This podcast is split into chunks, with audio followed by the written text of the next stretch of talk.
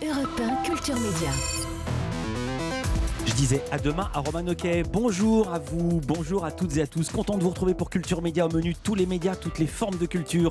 Aujourd'hui, par exemple, une série très sombre qui a battu des records d'audience aux États-Unis et le nouveau film avec Hugh Jackman réalisé par un Français, le Français oscarisé Florence Zeller. Ce film, c'est The Sun. Il y aura évidemment Bruno Donnet pour ses télescopages, Jean-Luc Lemoine et sa session de rattrapage. Et dans quelques instants, le journal des médias de Rémi Jacob. Notre info média, l'agriculture, c'est souvent ceux qui la pratiquent le moins la critique le plus. Étienne Fourmont a trouvé la parade.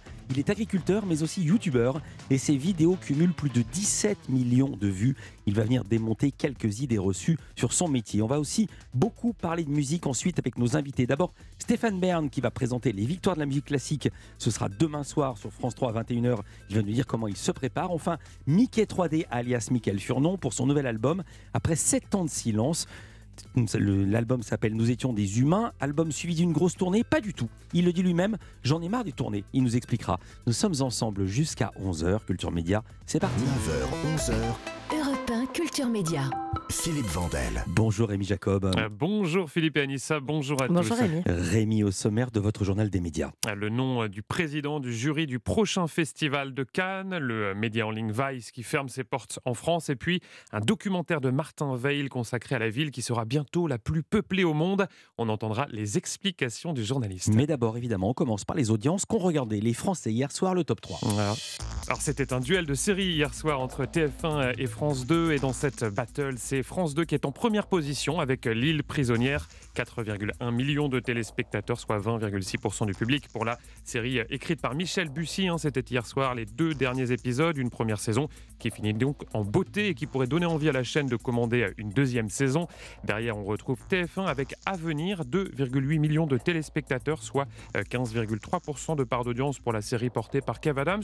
C'était la première hier soir. Exactement, vous en parlez hier et c'est un petit démarrage. Enfin, M6 clôture ce podium avec Maison à vendre, 2,2 millions de téléspectateurs et 11,6% de part d'audience pour le programme de Stéphane Plaza. C'est en hausse par rapport au précédent numéro diffusé début janvier. Europe 1, le journal des médias. On sait qui sera le président du jury du prochain festival de Cannes. Eh oui, un nom dévoilé ce matin. Il s'agit de Ruben Östlund. Le réalisateur suédois succède à Vincent Lindon et c'est peu dire hein, qu'il connaît le festival comme sa poche puisqu'il a remporté la Palme d'Or deux reprises. Hein. C'était en 2017 avec le film The Square, puis euh, l'an passé avec Sans filtre. Je suis heureux, fier et empreint d'humilité de me voir confier l'honneur de présider le jury cette année, déclare-t-il. À noter que la 76e édition du Festival de Cannes se tiendra du 16 au 27 mai prochain. Il fait des jolies phrases pour un Suédois. Clap de fin pour le média Vice France ou Vice France, on peut le prononcer comme on veut. On l'a appris hier. Après 15 ans d'existence, le bureau français de Vice va fermer ses portes. Alors Vice, c'est c'était à l'origine un magazine né au Canada il y a une trentaine d'années. Il s'était ensuite implanté à New York, puis euh, partout dans le monde, et notamment en France, avec euh, en parallèle une forte croissance sur le numérique. Il y a quatre ans, le magazine papier avait euh, cessé de paraître, mais le site internet continuait, lui, de proposer de nombreux contenus au ton décalé. Hein. C'était sa marque de fabrique. Cette fermeture intervient dans un contexte économiquement compliqué pour Vice, puisqu'en janvier dernier, le groupe a annoncé qu'il cherchait un repreneur. C'est en tout cas la fin d'une époque, comme l'explique Paul Douard, le rédacteur en chef français. Il se confie à Europe 1 Culture Média. Vice, en fait, ça a toujours été un peu particulier. Euh, je pense que c'est un média euh, qui a toujours essayé de faire les choses euh, différemment, de laisser beaucoup de place à des jeunes, à aussi des profils un peu différents, qui sortent pas toujours des mêmes parcours, on va dire, de journalisme classique, de traiter des sujets qui, à une certaine époque, intéressaient peu les médias traditionnels, la sexualité, la drogue, même tout ce qui touchait à la jeunesse. Ça sonne un peu comme la fin d'une ère globale, cette, cette fermeture. Moi, j'en garde que du positif parce que je m'estime chanceux d'avoir vécu ça pendant une dizaine d'années. On a pu faire des choses incroyables qu'on n'aurait jamais pu faire ailleurs, tout simplement, et que je pense je ne pourrais plus faire, à mon avis, ailleurs. A fait des choses incroyables hein, que je ne pourrais plus faire ailleurs. Des mots euh, très forts signés Paul Douard, rédacteur en chef de Vice, a noté euh, qu'une trentaine de personnes sont concernées par la fermeture de ce bureau. Le youtubeur Thibaut InShape en colère contre un reportage diffusé dans le 20h de France 2. Alors Thibaut InShape, hein, pour ceux qui ne le connaissent pas, c'est le euh, cinquième youtubeur le plus suivi en France, hein, près de 9 millions d'abonnés, rien que ça. Faut être sportif quand même pour le suivre. Vous avez raison, son créneau c'est le sport. Il propose des tutos fitness et musculation et justement un c'est de sport dont il était question dans un sujet de France 2 qui a déclenché sa colère. Ce reportage m'a fait péter un câble, explique le jeune homme de 31 ans dans une vidéo postée sur YouTube. Et vous allez l'entendre, pour lui, il n'y a rien qui va. Un culte des abdos, une quête pour les ados, avec le risque de rendre accro. Oh là là, j'ai l'impression de revenir en arrière en écoutant ce reportage. Est-ce qu'être accro au sport, ce serait pas la meilleure drogue au monde? Une dépendance excessive au sport, Pourquoi il faut toujours tirer ça vers le qui négatif pour les médecins peut menacer la santé des plus jeunes. Du coup, qu'est-ce qui est mieux Qui restent dans leur lit à scroller TikTok toute la journée en mangeant du Nutella? Pour atteindre ses objectifs, Nicolas a modifié ses habitudes alimentaires, boit même des protéines pour gagner de la masse musculaire. Retour au Moyen-Âge. Combien de fois il faudra répéter aux gens que prendre des protéines en poudre, c'est pas nocif? On dirait le cliché de l'oncle bof qui boit et qui fume et qui te reproche de boire des protéines. Ouais, Thibaut InShape très remonté, hein, vous l'avez entendu. Il conclut euh, sa vidéo en estimant que le reportage conforte, hein, ce sont ses mots, des millions de Français dans la crainte de faire du sport. Oula, Enfin de Y a- la bonne musique. il y a quelque chose à fêter Je vous, sens, je vous sens inquiète, Anissa. Non, non, non, on a tous reconnu cet air. Ça veut dire que vous allez nous parler de Patrick Sébastien. Évidemment, hein, l'animateur qui va avoir droit prochainement à deux nouveaux programmes sur C8. C'est une information de nos confrères de Télé Loisirs. Le premier format sera une série documentaire en deux parties. Son nom, Patrick Sébastien, découvreur de talent. Au menu des archives des artistes hein, qu'il a mis en lumière à leur début, parmi eux euh, Jeff Panaclock ou encore Albert Dupontel. Le second format, baptisé Les Pépites de Sébastien, proposera aux téléspectateurs de C8 de redécouvrir des séquences cultes qui ont marqué la carrière de Patrick Sébastien.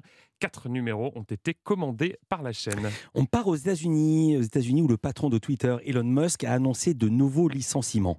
C'est le New York Times qui nous euh, l'apprend. Au moins 200 salariés ont été remerciés ce week-end.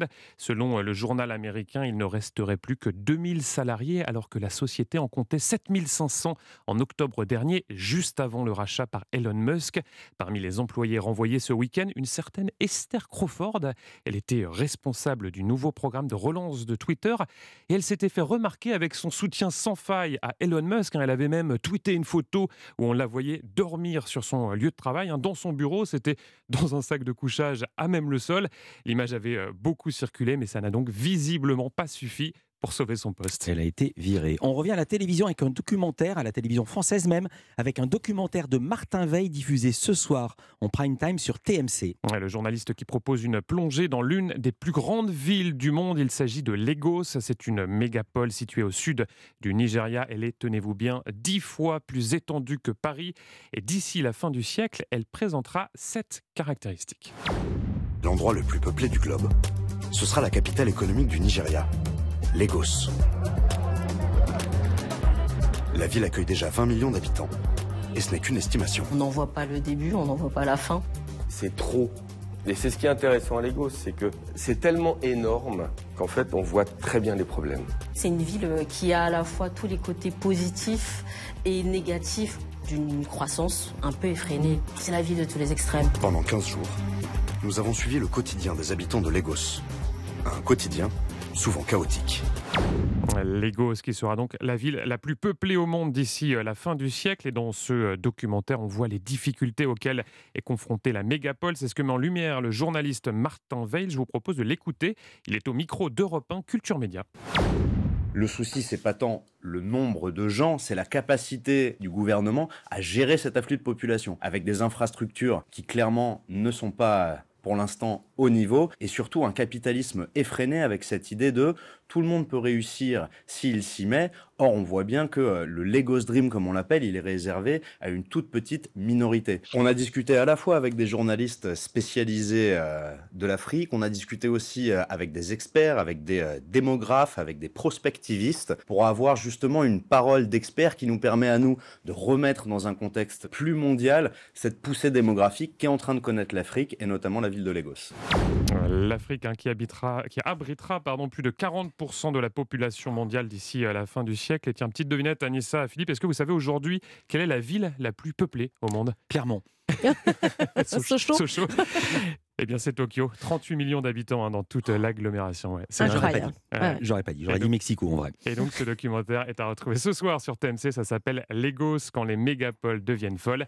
Et c'est diffusé à 21h15. Merci beaucoup Rémi Jacob. À demain pour le journal des médias. Ah, On va l'avoir dans la tête, merci. Ouais. Rémi Jacob. Merci. Mais au C'est moins, ça donne la pêche. Oui, puis c'est la collection personnelle de, de Jérémy Hébert. Oui, bien sûr. Il Notre réalisateur. C'est ça, quand on a une belle discothèque, on en fait profiter ses amis. Restez avec nous dans un instant. Notre info média du jour, Philippe Vandel, vous recevrez Étienne Fourmont. Il est éleveur laitier, youtubeur et nouvelle star des médias. De passage à Paris pour le salon de l'agriculture et juste avant de retrouver ses vaches dans la Sarthe, il nous racontera les réalités de son métier, très loin des clichés. A tout de suite sur Europe 1. Europe Vous écoutez Culture Média sur Europe 1. Philippe Vandel, place à l'info média du jour. Il a une centaine de vaches et près de 110 000 abonnés sur YouTube et il adore son métier. Étienne Fourmont est devenu la star des agriculteurs, celui que les médias s'arrachent et qui signe des autographes dans les salons, dans les travées du salon de l'agriculture. Fils et petit-fils d'agriculteurs syndiqués, Étienne Fourmont a inventé une méthode moderne pour défendre les agriculteurs, utiliser les codes des réseaux sociaux pour raconter la réalité quotidienne de son métier qui ne se laisse pas résumer à un combat entre les amis des animaux et ceux qui les réduisent à de la viande, entre gentils agriculteurs bio et les méchants céréaliers pollueurs. Bonjour Étienne Fourmont. Bonjour. Vous êtes éleveur laitier à Viré-en-Champagne dans la Sarthe, youtubeur. Vous publiez Peace and Food chez Hugo Doc, livre dans lequel vous démontez un certain nombre d'idées reçues sur l'agriculture. Je disais youtubeur, mais vous défi- définissez comme agri-youtubeur, beurre comme du beurre. Oui, comme une beurre, plaquette. euh, BEU, euh, 2 Ouais. RE, voilà, parce que je suis euh, agriculteur et j'ai beaucoup d'humour, donc j'adore les jeux de mots, donc euh, non, je déconne. Et, euh, et donc du coup, oui, youtubeur, ça m'a paru, euh, quand je l'ai écrit youtubeur, je me dis, bah, tiens, je vais le mettre euh, BEU, 2 RE. Les discours misérabilistes, c'est absolument pas votre truc. Vous avez fait une vidéo pour mettre les choses au point.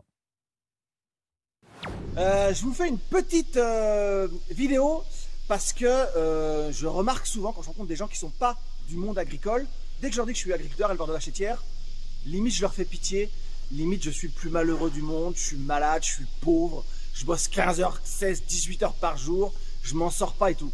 Alors que pas du tout. Je suis très heureux de faire mon métier, j'ai des conditions de travail qui sont plutôt très bonnes, je gagne correctement ma vie. Bah, Il y a des années qui sont plus difficiles que l'autre, mais globalement ça se passe plutôt bien. Et surtout, on m'a jamais obligé à être agriculteur, à être éleveur de vaches laitières. Tout ça, je le fais par choix. Pourquoi tenez-vous à dire que vous êtes heureux de faire votre métier, euh, Étienne Fourmont? Est-ce que les agriculteurs ont trop tendance à se plaindre Et nous, ce qui nous intéresse, on est une émission média, ou alors ce sont les médias qui font mal leur travail? Bah, les agriculteurs sont des Français, donc Mmh. ils aiment bien se plaindre, je pense. Euh, et puis oui, on a toujours eu un peu cette, euh, cette culture-là en agriculture. Alors c'est une réalité, hein, non plus. Je veux pas non plus dire que euh, c'est tous les jours rose, hein. Euh, mais c'est vrai que là, ce petit coup de gueule-là, c'était un moment donné où ça allait, où on entendait partout qu'on était, voilà, qu'on gagnait pas notre vie, qu'on était malheureux, que ça se passait mal et tout. On a vu le président Macron au salon de l'agriculture expliquer au moment de la réforme des retraites que les 35 heures, ça n'existe pas. Il n'y a pas de vacances, il n'y a pas de RTT pour les agriculteurs. Ça, c'est un fait. Ça, c'est un fait, oui, mais c'est un fait qu'on a, qu'on connaît depuis le début. Dès qu'on Oui. on sait que ça va se passer comme ça, et ça nous empêche pas. Euh, Mais est-ce qu'on en est malheureux? Est-ce qu'on aimerait que les choses changent quand on est agriculteur? Alors, euh, on aimerait pas, on aimerait que les choses changent, on aimerait que les choses évoluent. Évidemment, c'est plus ça. On aimerait, mais comme je pense tous les corps de métier, hein, Mm. gagner un peu mieux notre vie, euh, avoir un peu plus de, de loisirs. Mais pff, je prendrais un, un artisan boulanger ou, ou maçon ou, ou autre chose. Il va être, il va avoir les mêmes, les mêmes conditions que moi, quoi. Il y a beaucoup de choses qui changent. Par exemple, dans la restauration, euh, désormais, ce sont plus des, C- des- des CDD, ce sont des CDI. Désormais, ils n'ont plus une journée de repos, mais des fois deux, parfois trois par semaine. Est-ce que vous pensez que ces choses-là sont demandées par les agriculteurs? Est-ce que vous pourriez cesser de faire les 35 heures en trois jours quoi? Ah non, Euh, non, je pense pas. Après, euh, euh, quand c'est un métier qu'on, enfin, c'est un métier qu'on vit, quoi. C'est vrai, l'agriculture, c'est notre vie, quoi. Donc, euh, on a toujours un peu de mal à différencier euh, euh, la, la, la vie de famille avec, la- avec le travail, avec les loisirs et tout. Ça, ça s'imbrique tout le temps, tout ça. Mais euh, non, on demande, je pense qu'on demande légitimement un meilleur revenu et des meilleures conditions de travail. Mais euh, globalement, on y arrive aussi, quoi. D'où le titre de votre livre Peace and Food Alors, De la paix et de la nourriture. Je ouais, traduis. paix, nourriture, mangez ce que vous voulez en gros. Ouais. C'était un petit peu ça le, le- le slogan. Euh, en fait, j'étais attaqué moi par des antispécistes sur mon élevage euh, la nuit du réveillon. Du Dites 31 ce, qu'on- ce que sont les antispécistes. Alors les antispécistes, ce sont des gens qui ne mangent, enfin un peu comme des végans, hein, euh, qui ne mangent pas de viande et qui sont surtout contre l'élevage, qui veulent supprimer toute forme d'élevage. Donc euh, que ce soit C'est-à-dire même pas, même pas de ceinture en cuir. non, non, non, ouais, voilà, tout ce qui concerne, euh, tout ce qui viendrait des animaux en fait. Donc le Mhm. miel, euh, voilà, toutes ces choses-là. Et euh, la nuit du 31 décembre 2019, euh, on était en train de faire le réveillon à la, à la maison avec de la famille et des amis. Et ils sont entrés dans la ferme. euh, ils ont été euh, dans la ferme tagués sur un mur, un grand mur de la ferme 2020, abolition euh, de l'élevage. Nous, on était à la maison et tout. Et j'ai vu ça que le lendemain matin, en fait. Et, et, euh, et de se dire que des gens, euh, ils, étaient aussi, ils, ont ils ont aussi été chez des voisins euh, qui ont une petite porcherie sur paille. Et là, ils ont fait de la casse dans la porcherie. Donc voilà, pour eux, c'était vraiment atroce. Pour moi, c'est très perturbant. Pour- ma famille, c'était très, perturbant que des gens rentrent chez vous la nuit quand vous êtes voilà en- entre amis, en famille et tout, et de se dire que ça peut recommencer à n'importe quel moment. Que, parce que faut savoir que la ferme pour un agriculteur c'est la maison. hein. Bien que vous soyez avec les vaches ou euh, dans un bâtiment dans l'étable, pour moi la ferme c'est la maison. Donc euh, que des rangs, que des voilà que des gens vous empêchent de travailler, veulent vous voir disparaître votre travail. euh, c'est quand même assez perturbant.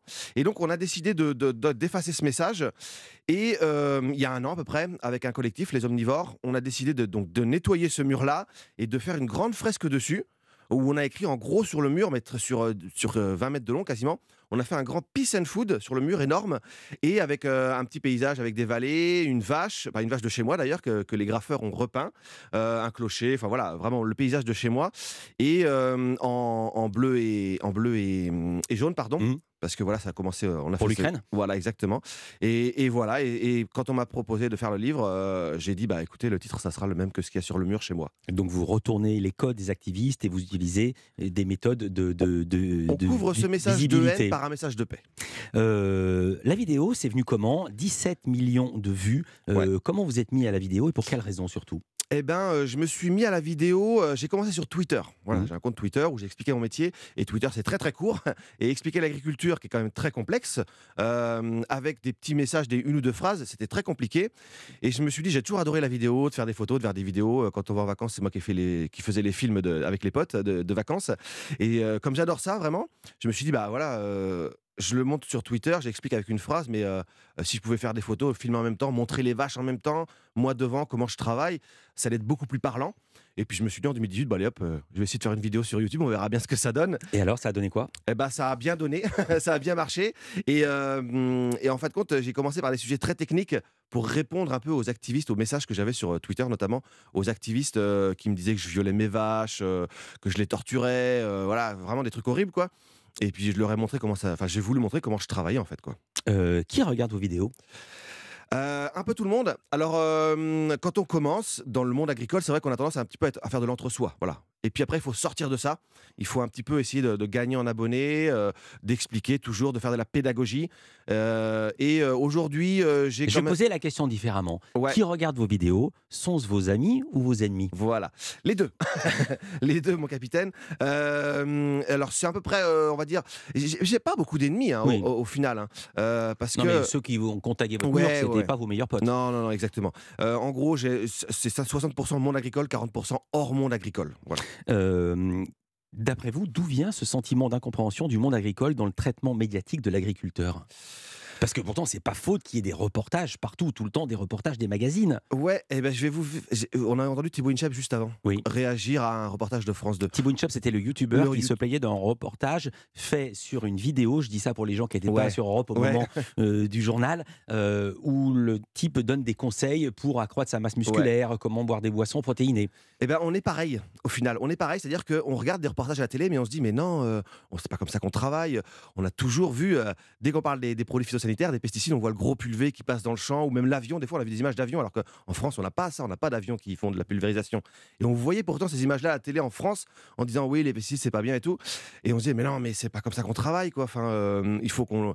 Enfin, on comprenait pas, en fait. Et puis, euh, et puis voilà, c'est comme ça que beaucoup d'entre nous se sont mis à montrer comment on faisait, quoi. À votre échelle, l'avez-vous déjà vécu? Est-ce qu'il est déjà arrivé que vous accueilliez une équipe de télévision qui filme un reportage, vous voyez le sujet, et c'est tout à fait autre chose que ce que vous avez tourné? Non, j'ai la chance. J'ai de la chance euh, de ne pas avoir vécu cette expérience-là. J'en connais quelques-uns des agriculteurs qui sont, euh, qui sont un petit peu déçus des fois de, de ce qui se passe. Mais euh, non, non, j'ai la chance d'avoir toujours eu euh, des, des- des journalistes qui sont venus chez moi et que ça s'est bien passé. Et aussi, je suis très pédagogue. hein. donc, euh, j'aime bien expliquer plusieurs fois pour bien qu'on comprenne comment je travaille. Comment travaille Étienne Fourmont et surtout vous faire entendre des sons de vidéos qu'il produit lui-même Culture Média continue, c'est l'info média du jour sur Europe 1. À tout de suite. La suite de Culture Média sur Europe 1 avec Philippe Vandel et l'info média du jour. Nous sommes avec Étienne de Fourmont. Il est agriculteur éleveur du côté de la Sarthe, une centaine de vaches. Oui. Euh, également youtubeur, plus de 110 000 abonnés sur votre chaîne YouTube, 17 millions de vues. Euh, comment ça se passe au salon d'agriculture? Ça a été un boost? Euh, ouais, c'est un gros, euh, c'est un gros boost. Euh, bon, j'adore, ça, ça- ça se passe super bien et tout. Je suis super content. Les gens dans les allées, quand ils me croisent, j'ai toujours des super commentaires. En fait, les gens ils sont super contents. Ils me disent ouais, c'est super ce que tu fais. Tu défends bien le métier. on adore comment tu parles. Donc je suis, je suis ravi. Vous le défendez et parfois avec virulence, parce qu'il y a de la virulence aussi de l'autre côté. Vous expliquez votre démarche dans Le Parisien ce week-end. Vous dites Je ne pouvais pas laisser dire que les éleveurs organisaient avec les inséminateurs le viol des vaches. Et alors, du coup, pour mettre des faits en face de ces accusations, une de vos vidéos montre précisément comment on insémine une vache. Donc, pour détecter les chaleurs, il n'y a pas 36 solutions. Déjà, il faut voir la vache. Et pour ça, la vache va nous montrer quelques signes. Euh, euh, voilà, ça, ça se voit sur elle qu'elle est en chaleur. Le premier des signes, c'est l'agitation. Vous voyez, celle-là est en chaleur. Elle essaye de grimper sur notre vache. Alors qu'il va pas se laisser faire parce que l'autre n'est pas en chaleur. Mais elle, celle-ci, est en chaleur. On le voit, elle va la suivre. Elle va essayer de recommencer de grimper dessus. Donc là, Charlotte est en train d'inséminer la vache euh, derrière nous. Euh, elle est bloquée. Charlotte fait la manipulation. Ça prend euh, quelques secondes même. hein. Vous voyez, à peine la vache, elle bouge pas. Voilà, elle dit pas grand chose. Elle est en chaleur, logiquement. Donc on l'a bien vu en chaleur. Donc elle se laisse faire. Voilà, c'est fait. Ça a pris euh, à peine une minute. Voilà. Voilà, et la vache semble totalement indifférente. Euh, là, les professionnels savent comment ça se passe une insémination. Là, c'est une Mm. vidéo spécifiquement à destination de vos détracteurs. Exactement. euh, je- il y avait eu, euh, j'ai fait cette vidéo parce que je voyais euh, beaucoup un message de L214, qui est une association antispéciste, qui diffusait partout qu'on violait les vaches à répétition en élevage. Quoi. En gros, c'est ça. Quoi. Et je voulais expliquer que bah, l'insémination, c'était évidemment, on, on- on- on prend la vache quand elle est réceptive, quand elle est en chaleur. Mhm. Donc dans la nature, le taureau aurait fait le boulot à ma place. Mhm. Euh, et, euh, et en fait, le geste prend euh, quelques secondes et c'est une fois par an. Quoi. Donc voilà, je voulais montrer que c'était pour la vache, c'était pas horrible. Une des questions sur laquelle vous insistez dans vos vidéos, un des enjeux et dans votre livre, c'est celle et celui du bien-être animal. On accuse souvent les éleveurs de ne pas se soucier du bien-être de leurs bêtes avec ce hiatus. Euh, comment on peut aimer des bêtes, dire aimer des bêtes qu'on élève pour ensuite les conduire à l'abattoir? Votre réponse Euh, ma réponse elle est assez simple, c'est meilleures sont les conditions de vie de mes animaux, meilleures sont mes conditions de travail et meilleur derrière va être mon revenu. Je veux dire, pour nous éleveurs, le bien-être animal, c'est euh, c'est logique quoi. Enfin, c'est pour nous c'est naturel parce que euh, on est avec eux à longueur de journée, on s'en occupe, euh, on sait comment ça se termine à la fin, on le sait dès le début. Ça nous empêche pas, au contraire même, de leur offrir la vie euh, la plus entre guillemets facile possible pour elles. Enfin pour moi, je dis pour elles, pour mes vaches, hein. Mhm. Euh, parce que euh, voilà, euh, comme on est avec elles tous les jours, euh, on est on est des humains quoi. On n'a pas envie que ça se passe mal quoi. Combien de temps euh, elle reste dans votre exploitation? Euh, sur ma ferme, moi, c'est en moyenne à peu près 5 ans et demi. Autour des 5 ans, entre 5 et 6 ans, quoi. Et pardon de cette question, on a le temps de s'attacher, on s'attache? Bah ouais, on s'attache un petit peu, évidemment. Euh, on s'attache forcément euh, à des animaux, surtout des animaux qui restent comme ça aussi longtemps, qu'on voit naître et qu'on voit, euh, euh, qu'on voit grandir euh, dans l'élevage. Donc on s'attache, mais, euh, mais on le sait dès, le début à la fin comment ça va finir. Mhm. Donc on se met aussi cette petite barrière-là quand même. hein. Vous avez des chouchoutes? Ouais, il y en a quelques-unes. Euh, Il y en a quelques-unes euh, qui sont. euh, mais elles ont leur- tout leur caractère. hein. Il y en a quelques-unes qui sont plus affectueuses que d'autres. Il y en a qu'il ne faut pas les approcher parce que voilà, elles veulent vivre leur vie. Ouais. Mais ouais, ouais, on a tout un peu nos. Dans vos vidéos, on voit Renard. Oui, on voit que vous Renard. aimiez bien. Ouais, ouais, ouais. Elle se, fait, elle Elle se laisse gratouiller. ouais. Elle est très câline celle-là. Je me Elle- gratouille en même temps, on peut Oh, voir oh. sur europe1.fr. on, fait, on mime. C'est ça, exactement. Elle vient chercher les gratouilles dès que je- dès qu'on va avec elle. J'en ai deux trois comme ça qui viennent. Autre idée reçue, autre idée reçue, pardon, qui est battue en brèche par vos soins, celle d'un métier tourné vers la tradition, vers le passé. Euh, les robots de traite. Ouais. euh, vous en pensez quoi? Et quelque chose qui m'a vraiment frappé en voyant la vidéo. On pourrait penser que c'est quelque chose d'inhumain euh, Ouais, ouais. parce que mécanique. Les robots de traite, les vaches y vont spontanément. Ouais, c'est-à-dire que c'est un, box, quoi, en fait, quoi, comme la, taille d'une vache, quoi. C'est un box et c'est ouvert, il y a une porte, c'est ouvert, et la vache rentre toute seule dedans. C'est elle qui décide vraiment, je la pousse pas, moi. hein. Mhm. C'est vraiment elle qui rentre toute seule dedans. et dès qu'elle rentre dedans, que si elle est à traire, évidemment, parce qu'elle a un collier euh, connecté, et si elle est à traire, il y a un bras robotisé qui va venir en dessous, qui va scanner la mamelle, qui va brancher, comme moi je le ferais à la main, comme je le faisais à la main avant, euh, euh, matin et soir, qui va brancher les, quartiers, en fait, les pieds, et qui va, qui va extraire le lait. Ça dure entre 5 et 10 minutes, on va dire. c'est fini, la porte se rouvre, la vache sort. Et elle va aller brouter, elle va aller manger, elle va aller s'allonger, elle va faire ce qu'elle va vouloir. Mais c'est vraiment elle qui décide son rythme. Donc elle peut passer à 2h du matin. Ça tourne 24h sur 24, 7 jours sur 7, 365 jours par an. J'entends des mots que je ne pensais pas entendre en parlant d'agriculture. Euh, un bras robotisé Ouais. avec un scan. Euh, Ouais. Vous êtes hyper technophile et vous utilisez des drones. Euh, Alors j'utilise, on les drones généralement. Moi, j'en utilise pas sur ma ferme, mais le, Est-ce que c'est un intérêt pour l'exploitation ou c'est pour faire des belles images sur YouTube le Ah, drone les deux Non, non, ça a vraiment un intérêt euh, ou satellite, hein, on utilise les deux.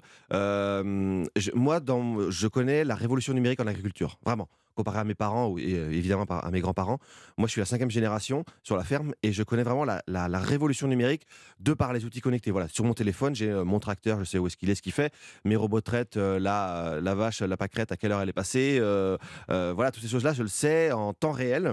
Votre tracteur, il bosse tout seul ou il y a quelqu'un à la ferme Non, qui il faut, bosse même, avec il, faut, il faut quand même, il faut quand même que je sois dedans. Ouais. Mais, euh, mais par exemple, j'appuie sur un bouton et je lâche le volant. Mhm. Et puis il va se débrouiller tout seul dans le champ après. quoi. Euh, alors il y a un sujet évidemment qui fait beaucoup beaucoup parler depuis des années, ce sont les OGM. Euh, dans le Parisien ce week-end, vous dites interdire les, tous les OGM sans distinction est une erreur. Pour quelle raison? Qu'est-ce qui vous fait dire ça? Parce que euh, l'homme a depuis tout le temps, depuis qu'il fait de l'agriculture, sélectionné les meilleures plantes pour avoir les meilleurs fruits, les meilleurs légumes, les meilleures céréales. Ça, c'est une chose qui se fait depuis des milliers d'années. Et euh, on a eu en France cette période-là où on a absolument voulu dire les OGM, c'est horrible, c'est monstrueux, toutes ces choses-là. Et le problème, c'est que non, les OGM, c'est pareil, c'est de la sélection variétale, euh, différente évidemment, mais c'est la sélection variétale. Et on pourrait, grâce aux OGM, avoir des plantes qui consomment moins d'eau, qui sont moins malades, donc utiliser pro- moins de produits phytosanitaires, de Mhm. pesticides. Oui, mais pour quelle la, la question que posent tous les, les opposants aux OGM, c'est Ouais. pour quelles conséquences à long terme? Oui, bah, mais et ça, et ça se travaille, mais les OGM, vous en mangez tous. hein. On en mange tous des OGM. Hein. Bah, C'est peut-être une mauvaise nouvelle que vous nous dites là. Bah non, parce qu'on est tous en bonne santé. Voilà. On, on- L'espérance de vie, euh, même si elle stagne évidemment, à un moment donné, ça s'arrête, mais euh, l'espérance de vie, elle a continué d'augmenter. Euh, les OGM, on en mange tous. On- nos pays, les pays européens, pas alors nos voisins ou même aux États-Unis, ils utilisent ces produits-là.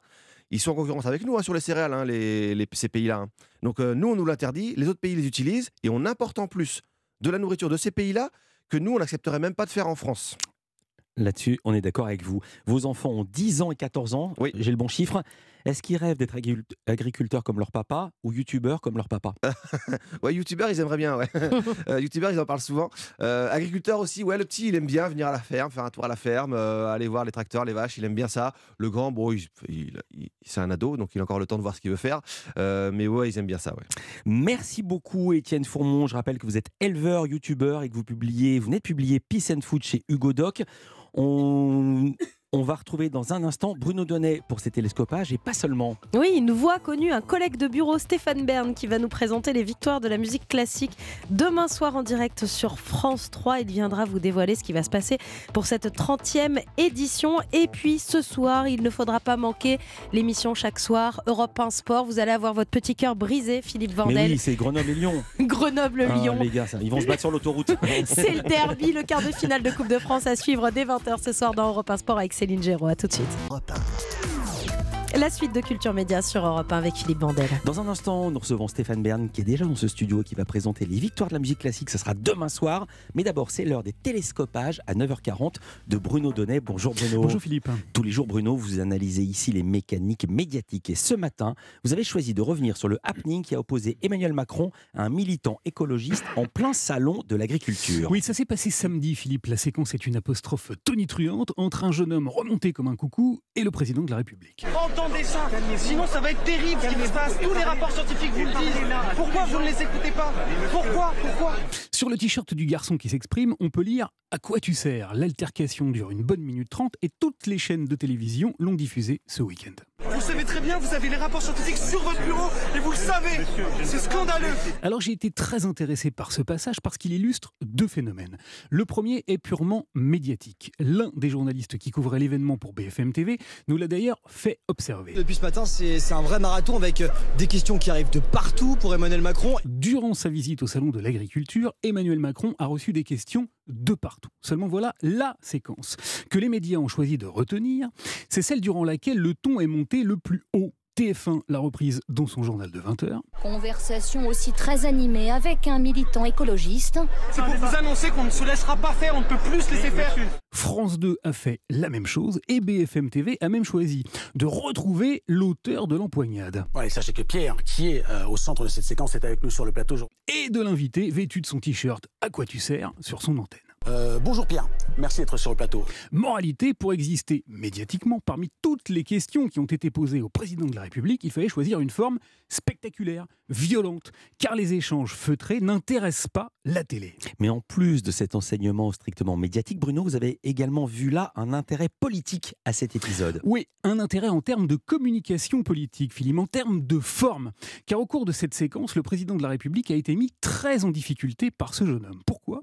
Eh bien parce que ce garçon a réussi à confisquer la parole. J'ai fini ce que j'avais à dire. Vous n'êtes pas vous, en- on vous a déjà entendu, monsieur. Vous n'êtes pas Vous a déjà entendu. Monsieur, vous êtes la démonstration. On vous a déjà entendu. Il n'a à aucun moment laissé Emmanuel Macron lui répondre. Monsieur, vous êtes la démonstration. On vous a déjà entendu. Vous êtes la démonstration d'une forme de violence civique. Non, il n'y a pas de Je suis violence. pas une- non, non, c'est pas une violence civique. Vous venez Vous nous poussez, vous nous poussez, vous nous poussez à bout. Et ce faisant, il a employé à l'égard du président de la République une méthode qu'Emmanuel Macron emploie généralement lui-même. C'est lui qui d'ordinaire parle le plus ou qui parle seul lorsqu'il efface par exemple toute intermédiation journalistique en choisissant de s'exprimer sur les réseaux sociaux plutôt qu'en interview. Alors, durant cette petite passe d'armes, Emmanuel Macron a bien tenté de reprendre l'ascendant en mettant en avant sa stature de président. Mais ne dites pas ça. Je suis élu par le peuple français. car c'est précisément cette position en surplomb à laquelle il est habitué qui lui permet généralement d'être celui qui parle et que les autres écoutent. Mais là, rien à faire, son interlocuteur le lui a dit catégoriquement dans un, dans un échange très riche de sens. C'est pas un débat. C'est pas un débat, monsieur. C'est pas un débat. C'est parfait, c'était c'est pas un pour vous annoncer qu'on ne se laissera pas faire. Ce n'est pas un débat, a dit le militant, alors partez, partez, lui a répondu le président dans une sorte d'adaptation un peu désespérée, mais néanmoins beaucoup plus élégante du fameux Casse-toi pauvre con sarkozyste, ou la démonstration, Philippe, que la fameuse parole performative, celle qui tient si souvent lieu d'unique action aux responsables politiques, ne suffit plus. Elle est aujourd'hui challengée et imitée. Eh oui, ce samedi, l'arroseur n'a pas seulement été arrosé, on lui a également coupé le sifflet. Merci beaucoup Bruno Donnet et merci pour le bruitage en direct. À demain Bruno. Je vous en prie. Restez avec nous sur Europe par la suite de Culture Média avec Stéphane Bern. Que va-t-il se passer demain soir sur France 3 Les victoires de la musique classique présentées par Stéphane Bern. C'est évidemment le sujet de Culture Média. Restez avec nous. Alors là, ce n'est pas de la musique classique, mais c'est un grand classique sur Europe 1. Étienne Dao. Culture Média avec l'invité média du jour et c'est un voisin de bureau qui nous rend visite, Philippe Vandel. Quel plaisir. Bonjour Stéphane Bern. Bonjour Philippe, bonjour Elissa, bonjour à tous. On vous entend tous les jours de 16h à 18h sur Europe 1 dans Historiquement Vôtre avec l'ami Jean-Luc Lamoine qui sera là dans quelques instants. Vous êtes une figure de France Télévisions avec notamment Secret d'Histoire mais aussi le village préféré des Français, le monument préféré des Français, le jardin préféré des Français. On Non, vous ça, voit dans ça, des téléfilms, jardin, dans des mais- séries. J'oublie pas la musique, il y a l'Eurovision. J'ai- J'ai hâte qu'il y ait un vote, le Stéphane Bern préféré des Français pour savoir quelle activité de vous on préfère. Votre actu, c'est la musique classique, l'actu immédiate. Précisément, les victoires de la musique classique, ce sera demain soir sur France 3 à 21h en direct euh, de l'auditorium de Dijon. Ce sera la 30e édition. En quoi va consister la cérémonie d'un mot? Bah, c'est une soirée d'anniversaire, déjà 30 ans, euh, ce qui est incroyable. Donc la, soirée va se diviser en deux parties. D'abord, la remise des, dans les sept euh, catégories avec beaucoup de jeunes talents qui émergent, des chefs d'orchestre. Enfin, ça va être, mais ça va être plus resserré, ça va être plus dynamique. Pourquoi? Parce que faut laisser la place à une deuxième partie de soirée avec un documentaire fabuleux sur cet anniversaire justement. C'est-à-dire de voir. Moi, j'ai trouvé ça tellement émouvant de voir tous ces jeunes qui débutent. Par exemple, Renaud Capuçon à ses, à ses débuts, et puis qui ensuite reçoit la. euh, Qu'est-ce que, la, qu'est-ce que ça a changé pour eux d'avoir la victoire de la musique? Euh, Jarouski, Philippe Jarouski aussi, euh, Nathalie Dessay à ses débuts, puis ensuite quand elle reçoit la, la victoire de la musique. Donc tout ce qui s'est passé en 30 ans et comment ces victoires ont popularisé les, la musique classique, comment on l'a rendue accessible au plus grand nombre, puisque c'est ça. Il y a maintenant, il y a Prodige, il y a d'autres émissions. On voit qu'il y a plein de jeunes qui se lancent et tous ces jeunes se sont lancés depuis 30 ans dans la, dans la musique classique avec beaucoup de succès. Avant qu'on détaille les catégories, parce qu'il y en a une nouvelle cette année en plus, on écoute la bande-annonce. Mercredi, France 3 met la musique classique sur le devant de la scène. Stéphane Bern vous donne rendez-vous pour un événement retentissant. des victoires de la musique classique qui fêteront leurs 30 ans. Le talent des artistes de demain, l'excellence des virtuoses d'aujourd'hui et les plus belles œuvres, dirigées par la chef d'orchestre Deborah Waldman. En direct de l'Auditorium de Dijon, les victoires de la musique classique, 30 ans d'accord parfait, mercredi à 21h10 sur France 3 et sur la plateforme France.tv.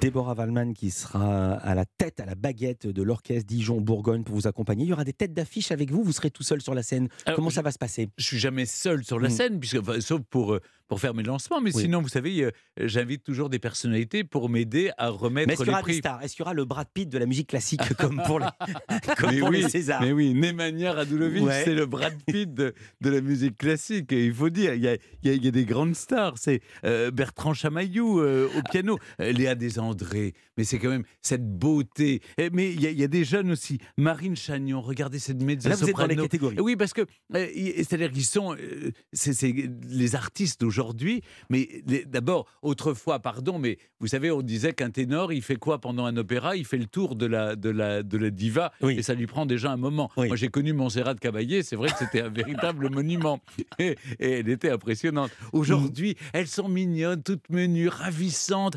Et puis les, les jeunes musiciens, ils savent se mettre en scène. Regardez, Nemanja Radulovic, quand il arrive avec cette tignasse franco-serbe comme ça, il est incroyable. On a l'impression qu'il va, il va se passer quelque chose, que les chevaux vont arriver sur, sur la scène. Non, je, je trouve qu'il y a vraiment euh, ces jeunes. Et puis beaucoup de femmes chefs d'orchestre. Ça, c'est une nouveauté. De, chaque année, maintenant, vous avez trois ans que je présente, je vois arriver de plus en plus de jeunes femmes chefs d'orchestre, la direction d'orchestre, et elles sont incroyables. Euh, là, cette année, c'est Lucie Leguet, notamment. Elle est, elle est nommée maintenant. Je ne sais pas si, si elle aura la victoire. Je le saurai demain soir. Il y a une drôle de parité qui fait plaisir. Artistes lyriques, euh, il y a Léa Desandre, Barbara Hannigan et Marina Viotti, que des filles. Et dans les compositeurs, Benjamin Attahir, Philippe Leroux, Fabien Waxman, faut pas que je le prononce mal, que des garçons. Oui, alors ça, c'est... Et c'est- le hasard. C'est le, le hasard, absolument. le- les Et choix donc ça des- des prouve que c'est pas politique. Ah non, c'est pas du ça veut tout dire que le politique. choix a été fait à l'oreille. Ah oui, et non pas exactement, on te met là, on te met Et là puis le parce public, fait- il y a une catégorie où le public choisit. C'est l'enregistrement. racontez la nouvelle catégorie. C'est l'enregistrement. Il y a un phénomène incroyable aujourd'hui. C'est que les, la musique classique entre dans les, les meilleures ventes de disques. Hmm. Je vois par exemple avec le dernier, le dernier album de, de, de Gauthier Capuçon, il s'est classé dans les meilleures ventes, euh, toutes catégories Ouais, confondues. C'est-à-dire qu'il se passe quelque chose quand même. Et là, donc, il y a, il y a Bertrand Chamaillou, euh, qui est vraiment un, un pianiste incroyable. Il y a du Bach, il y a Concerto pour piano de Camille Saint-Saëns. Donc voilà, c'est avec de, de Alexandre Kantorov, qui n'est pas n'importe qui non plus.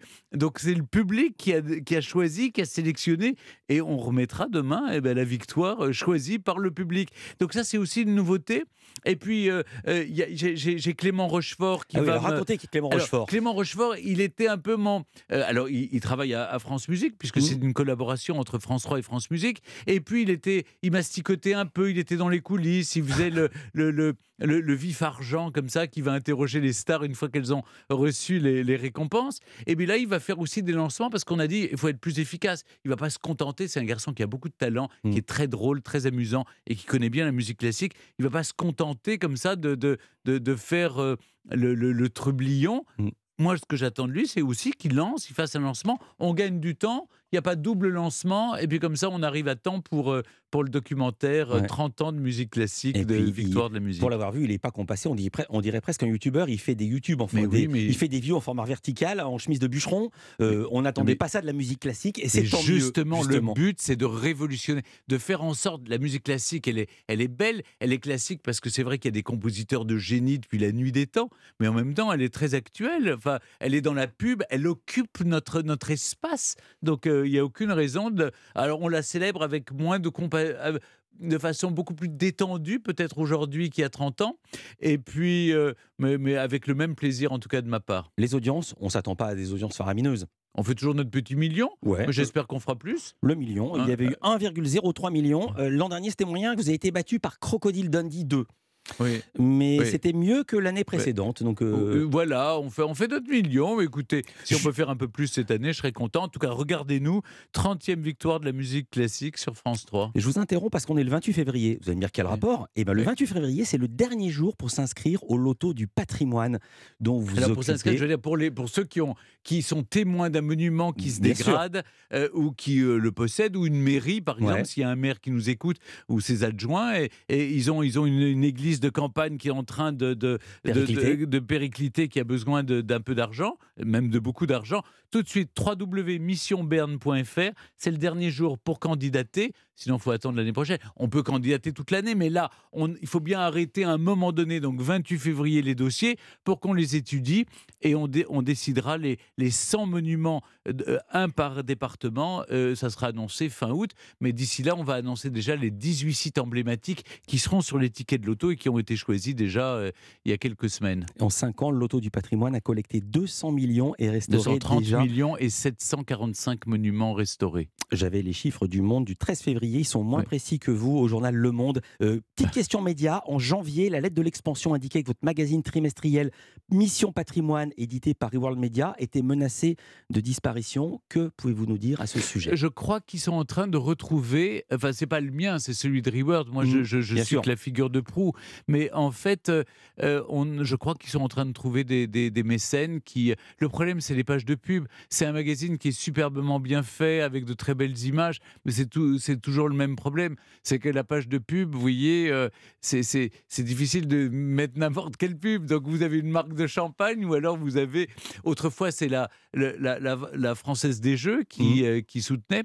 Maintenant, la Française des Jeux a des obligations depuis qu'elle est privatisée, qu'elle a une, un organisme de, de surveillance.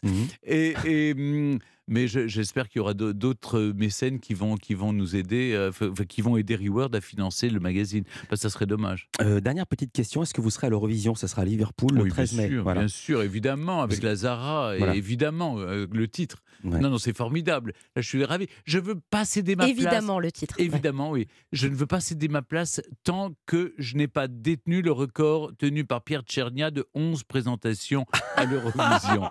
C'est quand les à ma 12 dixième. Pour les gens qui en ont marre de vous voir. Mais non, ils n'en ont pas marre. Elle tenait le coup il y a encore deux ans. Ouais. De toute façon, après, Personne n'a marre de voir ni d'entendre Stéphane Bern. C'était un plaisir de vous recevoir Merci, une Philippe, fois encore. merci, Elisa, Je merci à rappelle tous. donc les victoires de la musique classique. Ce sera demain soir sur France 3 à 21h en direct de l'auditorium de Dijon et ça sera la 30e édition. Et puis juste avant, historiquement vôtre, 16h-18h, cet après-midi sur Europe 1, comme tous les jours.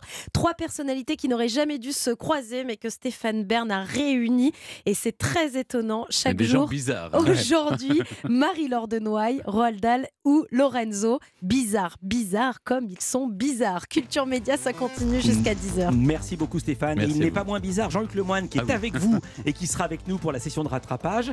Nous, on continue l'émission, il y aura les infos de 10h et puis notre invité sera Mickey 3D, son vrai nom, Michael Furnon, pour son nouvel album après 7 ans de silence. Nous étions des humains. Et puis euh, les indispensables aux alentours de 10h30. Olivier Benkemoun nous parlera du nouveau film du français oscarisé Florian Zeller avec Hugh Jackman, The Son.